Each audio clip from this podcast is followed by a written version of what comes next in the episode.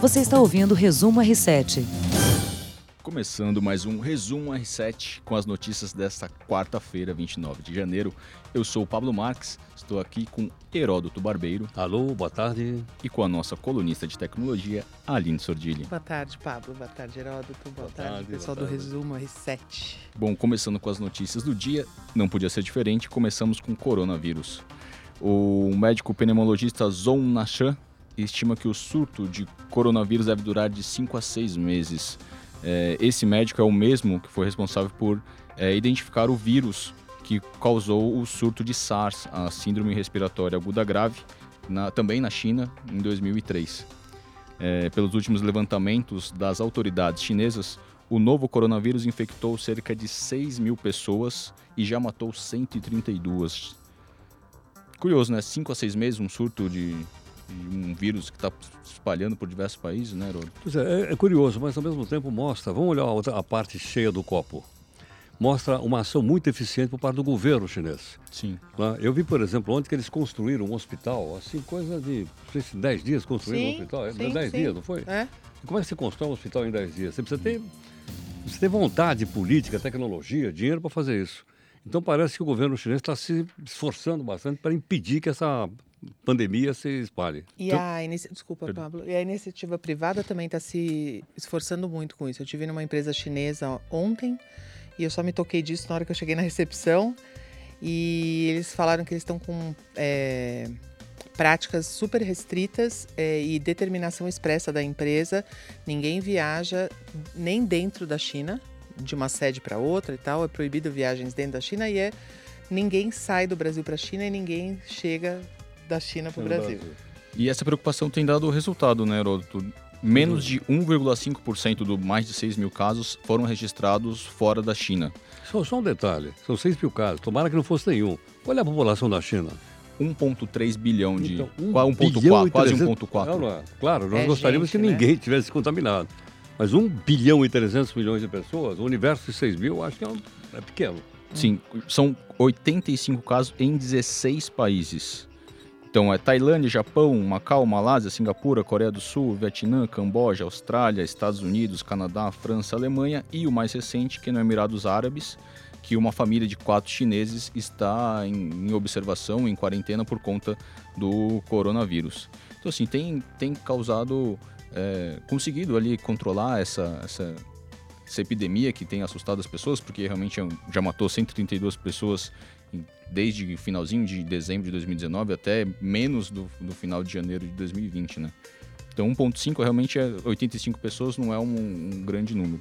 Aqui no Brasil a gente não registrou ainda nenhum caso. A gente está ainda observando Agora, aquele que o caso em Minas. O noticiário aqui está provocando uma coisa curiosa. Onde nós ligamos para redes de farmácia aqui, várias delas. Tem máscara para vender? Não. As pessoas estão indo na rede de farmácia comprando aquelas máscaras cirúrgicas uhum. e estocando em casa brasileira. É brasileira. É então, aí ontem, inclusive, nós pedimos para uma médica, para uma infectologista, explicar para a gente, escuta, quem é que tem que usar máscara? É a pessoa que está doente ou é a pessoa que está sã? O, o, o, conhecimento geral é o seguinte, eu vou colocar para não... Não é isso. A máscara só funciona para quem está doente, para não propagar para outras pessoas. Entendi. Quem não está doente, a máscara não tem o menor, o menor sentido. Mas isso usa. a gente consegue ver também na, não é só o brasileiro, na China mesmo, uhum. os caras eles estão usando máscara como se fosse proteção. Mas, pois é, ontem eu perguntei isso para uma pessoa que é especialista uhum, no assunto, né? Uhum. Não, não, não, não, quem não E tem outro não. ponto, né? A máscara também não tem uma, uma, um, ela não funciona de maneira indeterminada. Você não consegue é, usar é a mesma seguinte, máscara por é, dia. É, por, ela, dia é o seguinte: a, a, o vírus é propagado pela saliva humana também. Uhum. Então, quando você fala, espirra, etc, etc, aquilo se espalha. Quando você está de máscara, aquilo para na máscara. Uhum. Então, não é para quem está são, é para quem está quem está doente, quem está doente, entendeu? Ou suspeito de estar com a doença. E a China já está tentando desenvolver uma vacina. Então, os testes ah, devem começar, segundo as autoridades chinesas, em 40 dias. Então, além de construir um hospital em pouquíssimos dias, ele já tem planos de começar a vacinar a população num, num, futuro muito próximo. Em 40 dias começam os testes, a gente não tem um prazo muito exato eu, de quando. Sabe, tem outra coisa que não está me chamando a atenção? Não sei se vocês concordam. Eles não estão escondendo. Não, é verdade. Não estão escondendo. No passado, geralmente os, países escondiam as coisas. Principalmente países onde não tem liberdade de imprensa, como o caso da China, que não tem liberdade de imprensa. É ou não é? Mas eles não estão escondendo, eles estão abrindo. Até talvez para ganhar confiança, ganhar respeitabilidade, não sei exatamente. Mas não estão escondendo as notícias. Que num, num caso de epidemia, a falta de informação também causa um transtorno, né? As pessoas começam a ficar desesperadas, como em coisas pequenas, no caso de uma máscara cirúrgica para se proteger e estocar em casa. Então, mas você imagina se- informar se, a gente estivesse pensando só economicamente, você acabou de contar o caso da empresa, quanto de prejuízo deve estar dando isso? Baita prejuízo. É, ou não é? Se você estiver pensando só Certeza. na grana, é, fica quieto, espera aí, Não, eles estão ver bem como é que conscientes. tá. É, não. Agora tem uma questão curiosa que eu vou antecipar aqui do bloco de tecnologia, que o Pablo me recomendou hoje de tarde, que pesquisas mostram que é, contaminação por doenças virais e contagiosas, elas são é, menor para quem senta em em janela de avião do que no meio e no corredor. Ah, é? É. Pesquisas, é uma pesquisa da Universidade de Emory, em Atlanta. Então, uma pessoa que senta na janela, ela Ah. sai menos do assento e ela tem contato com 12 pessoas no voo todo. Enquanto uma pessoa que senta no meio ou no corredor, ela pode ter contato com 64 pessoas. Extraordinário, hein? Extraordinário. Então são, Caramba. são esses contatos também que a gente não, não leva em consideração, né? E aí a falta de informação leva ao- a preocupação extrema, né? Então, E aí, o estudo também das orientações básicas, lavar a mão, né, higiene básica, usar álcool gel e tudo isso. Pronto, voltando com uma notícia quente também dessa quarta-feira, que o Parlamento Europeu ratificou o acordo do Brexit. O Brexit vai ser é, entra em vigor a partir de sexta-feira, dia 31 de janeiro. Foi toda essa novela de fica Theresa May, sai Theresa May, agora finalmente a saída do Reino Unido está confirmada da saída Tá, da foi União Europeia. agora há pouco, agora à tarde, segundo aqui a BBC. Sim. Teve uma votação no parlamento e sabe o que me chamou a atenção? Lá, lá foi o seguinte: os deputados britânicos que fazem parte do parlamento europeu votaram contra a saída, mas perderam. Eles disseram assim, que eles esperam que um dia o Reino Unido volte a fazer parte da União Europeia. Então parece que eles estão saindo assim numa boa, entendeu? Ó, nós estamos saindo, mas quem sabe um dia a gente É um volta. tchau, um até tal, logo. Bababá, bababá. É, amigos. É, amigo. E os deputados britânicos que fazem parte do Parlamento Europeu, eles fizeram o último discurso, uma maneira de se despedir ali dos colegas que vão Exatamente. continuar no bloco. Eles até cantaram uma canção, eu vi aqui, eu não sei que canção que é. mas eles Tinha bandeirinhas, Até- é, até foi um cantaram, ar meio tudo de e despedida tudo isso é uma questão econômica, né? Eles Claro, querem voltar. lógico, Olha, a gente é amigo, hein? Economicamente é importante Lógico, voltar. claro, sem dúvida. Bom, então a gente sai acompanhando 31 de dezembro, então marque na sua agenda o Brexit entre em vigor. O SISU continua sendo. O SISU, o Enem, o ProUni continua sendo o assunto de todos os dias, Heródoto. A gente conversa aqui há algumas semanas já sobre esse assunto. É, dessa vez, nesta quarta-feira, os alunos tiveram dificuldade de se inscrever na lista de espera. Então era o assunto mais comentado pela manhã no Twitter, os alunos que estavam reclamando de dificuldade de concluir essa inscrição. Ou que não aparecia esse campo, ou que o campo não era concluído. É, e agora a gente vai escutar um pedacinho do, fala do advogado Saulo Ali, que comenta um pouco sobre essa questão judicial e, e problemas do Enem, SISU, ProUni. É um grande desafio realizar a prova do Enem, já que trata-se de uma prova de âmbito nacional. É um grande desafio para o Ministério e para todos os profissionais envolvidos.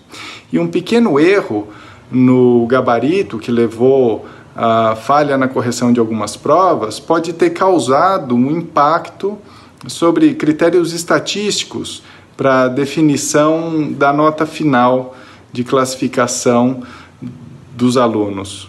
É, Esse assunto é discutido pelos técnicos, mas é importante dizer que, do ponto de vista jurídico, os dois valores aos quais o Ministério tem que estar muito atento são, em primeiro lugar, a transparência nas informações e nos critérios adotados, e, em segundo lugar, o apego à risca aos critérios definidos pelas normas do Enem. né? O Ministério não pode deixar de ser muito fiel a esses dois valores, né? atenção aos obje objetiva aos critérios fixados para a definição da, do, dos resultados e transparência no processo decisório, porque este é um direito de todo cidadão, não só dos alunos, mas de toda a população que tem expectativa que o assunto se resolva do melhor modo possível. Bom, nós publicamos hoje também no R7 uma matéria com o Dr. Saulo com orientações sobre o que fazer se o aluno continua se sentindo prejudicado após os resultados do Enem das inscrições do ProUni e do SISU. Então, a orientação principal é procure primeiro os, os canais oficiais do MEC, do INEP, para tentar resolver as questões de maneira administrativa. Se por acaso isso não for possível, se as respostas que forem entregues não forem suficientes, ou não forem claras, ou não forem transparentes, então cabe sim uma ação judicial e aí deve recorrer a um advogado. E o que deve ser juntado como documento para comprovar o problema, a falha, pode ser desde print de computador, de estela de celular, protocolos de atendimento por telefone ou pela internet, comprovante de inscrição e do, da prova, ou comprovante de matrícula se você tentou o SISU ou ProUni.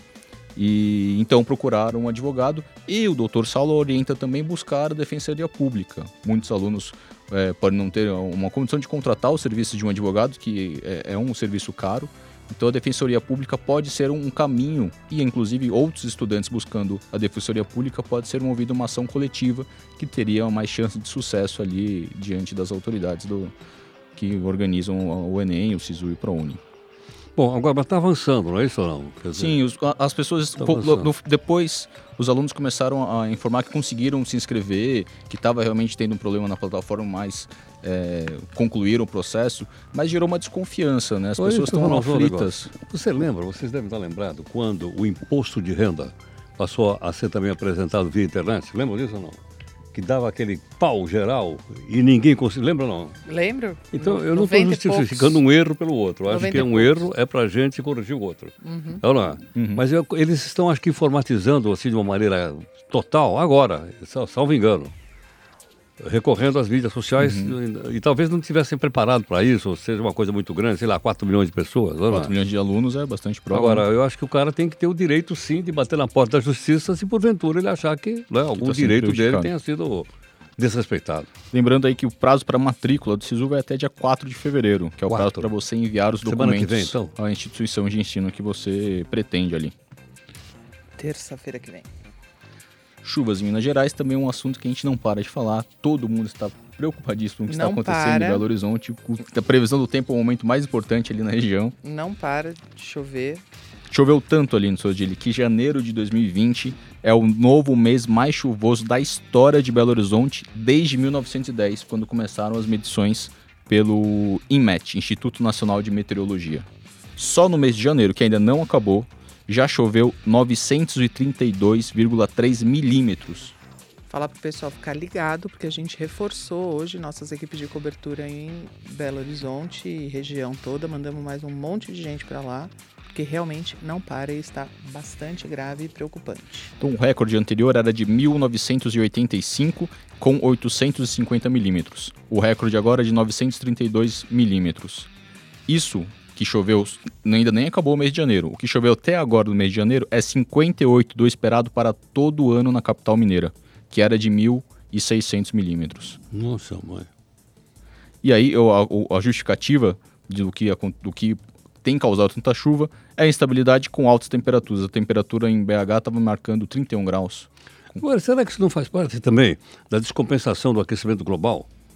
Sim, não, não é? tudo Quando é um reflexo, chove, né? chove muito. E não foi só aqui, a Índia também passou por uma situação terrível recentemente, com grandes inundações. Então, parece que, olha, uma das coisas que os cientistas dizem é que esse aquecimento global faz com que quando a chuva caia, ela caia concentrada e muito forte em determinados lugares só.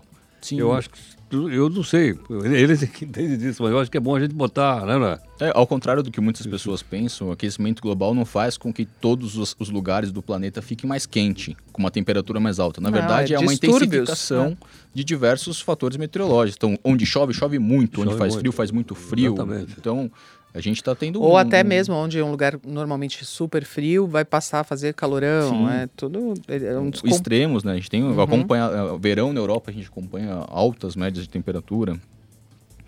Apesar da chuva que tem enfrentado Belo Horizonte, o carnaval na cidade está confirmado, segundo o prefeito da cidade, Alexandre Calil, que confirmou que 2020 tem carnaval na capital mineira e a gente tem um trechinho da coletiva de imprensa do prefeito. Carnaval vai haver. Belo Horizonte tem que parar com, com o seguinte: cai um avião, fecha o aeroporto. Cai uma chuva, acaba o carnaval. Se, se eu não tivesse dinheiro para a chuva, não ia ter carnaval. E o carnaval não tem dinheiro público. Entendeu? É, o povo é obrigado a só sofrer. Então, se eu, se eu tivesse que gastar carnaval que ia faltar, aqui não tem ninguém responsável. Nós temos responsabilidade. Então, nós temos que parar com essa coisa que nós estamos aqui escondidos na montanha. Vamos trazer 5 milhões de pessoas em segurança para essa cidade, no carnaval. Esperando até lá que essa cidade esteja parcialmente recuperada ou então muito bem recuperada. Bom, a gente está aí pouco menos de um mês ele pro é muito carnaval. contundente. Esse, esse prefeito realmente é muito contundente. Quatro, menos de quatro semanas, né? É, um pouco menos de um mês, 5 milhões de pessoas. Agora ele falou não tem dinheiro público no carnaval. Eu achei que gostei disso. É, ser uma iniciativa privada por patrocínio. não, não tem é. dinheiro público, olha aí, ó. É, mas ah, tudo bem, não tem dinheiro público, mas existe um, um- um medo ali, né? A cidade tem enfrentado uma situação Não, não, de caos. bem. Agora outra coisa que você falou que é interessante, cai um avião, a gente fecha o aeroporto. Olha, olha a figura de linguagem que esse cara usou, gente. Uhum. Não, não, não dá pra fechar o aeroporto, pô. A não ser que o avião caiu no aeroporto. Mas caiu fora do aeroporto, o aeroporto tem que tá, continuar funcionando, ou eu tô enganado? Sim. E aí a- é a justificativa para ter carnaval não, esse, ano. esse, gente- esse personagem, ele é- esse prefeito, ele, ele tem umas saídas assim interessantes, viu? É o prefeito Alexandre Calil. Alexandre Calil. Aline Sordilli, gostaria de falar agora um pouco sobre tecnologia. Hoje com comentário dia- de Heródoto Barbeiro. Eu não, não vou comentar nada, Hoje em dia está mais de Eu de tecnologia ciência não do que entendo nada. tecnologia. Também não entendo nada. Ciência e saúde mais do que tecnologia. A tecnologia está fraca, só há um aumento de vendas dos iPhones e tal. Isso é tudo estratégia das empresas para valorização de ações e tal, mas hoje tem notícias interessantes e curiosas, né? Já teve a super pesquisa do coronavírus da janelinha. Eu sempre gostei de janelinha, agora eu vou gostar mais de prefiro, eu janelinha. prefiro sempre o, o corredor. Minhas pernas não cabem direito na cadeira, eu prefiro ficar de É, eu gosto de janelinha. Quem É. gosta disso é a aeromoça, né? É, Você que a gente está sempre lá. atrapalhando a aeromoça. Atrapalhando é. o carrinho pra lá e pra cá. É. né? Prefiro contato com 64 pessoas. Eu. Tem uma coisa super curiosa: dois satélites super antigos desativados. é, um lançado em 83 e um em 67 estão em rota de colisão no espaço. Achei isso super curioso. Parece cena É, de filme, né? Parece cena de filme, acho que a gente vai ter que fazer um filme sobre isso. Mas, na verdade, só é, a chance de colisão deles é de 1% apenas. Mas você imagina como a comunidade científica está acompanhando esse negócio de pertíssimo.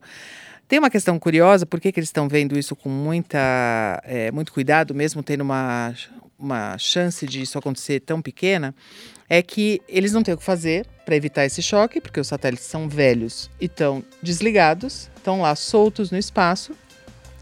Se acontecer isso, vai ser uma porrada do milênio. E o que acontece? Eles têm. é, o medo deles é que essa colisão ge- gere muitos detritos, muitos, é, muita lixo é, espacial, que vai afetar outros, ah, outros satélites que estão por ali. Então é bem complicado esse negócio, porque. Então vamos acompanhar essa novelinha. A gente está aqui. Bate ou não bate? Bate ou não bate? Estamos ali acompanhando essa novelinha dos satélites velhinhos. Coitadinhos, desligados, velhinhos, perdidos no espaço. E uma outra coisa super bacana que mistura eh, tecnologia com ciência e saúde é que o Google publicou uma imagem de um mapa cerebral mais completo do mundo. É super interessante essa. tá- tem vídeo no YouTube, tem coisas, imagem do Google também. É, e eles mapearam 20 milhões de sinapses, conectando 25 mil neurônios. Uma imagem super impressionante, é muito divertido. Isso no cérebro de uma mosca varejeira. Você imagina num cérebro humano. Nossa, mãe de uma mosca, varejeira? Eu achei que era de um elefante. Não, de uma mosca. Pela madrugada. Imagina nós que somos seres pensantes Nossa, ativos. Seria? Achamos, estamos sendo pensantes. Não, e as imagens são lindas, né? As imagens são imaginando lindas. como não é do nosso. É, o que, que eles fizeram foi fatiar o cérebro da mosca e depois eles fizeram com a largura de um terço de um fio de cabelo. Putz, É pequeno, pequeno, pequeno, pequeno, pequeno, pequeno. Aí foram processados, algoritmos e tal, então isso foi super legal. Então hoje o dia tá mais de ciências e Do coisas curiosas do que de tecnologia. Não, ótimo. Nós vamos ficando então por aqui. Heródoto, tem um recadinho? Tenho. Convidar o pessoal aqui pro, do nosso R7 para o jornal às nove da noite aqui na Record News. Eu fico por aqui. Semana que vem estamos de volta. Estaremos isso. de volta semana que vem. E é isso então. Então até mais. Um abraço. Bye, bye. Você ouviu Resumo R7.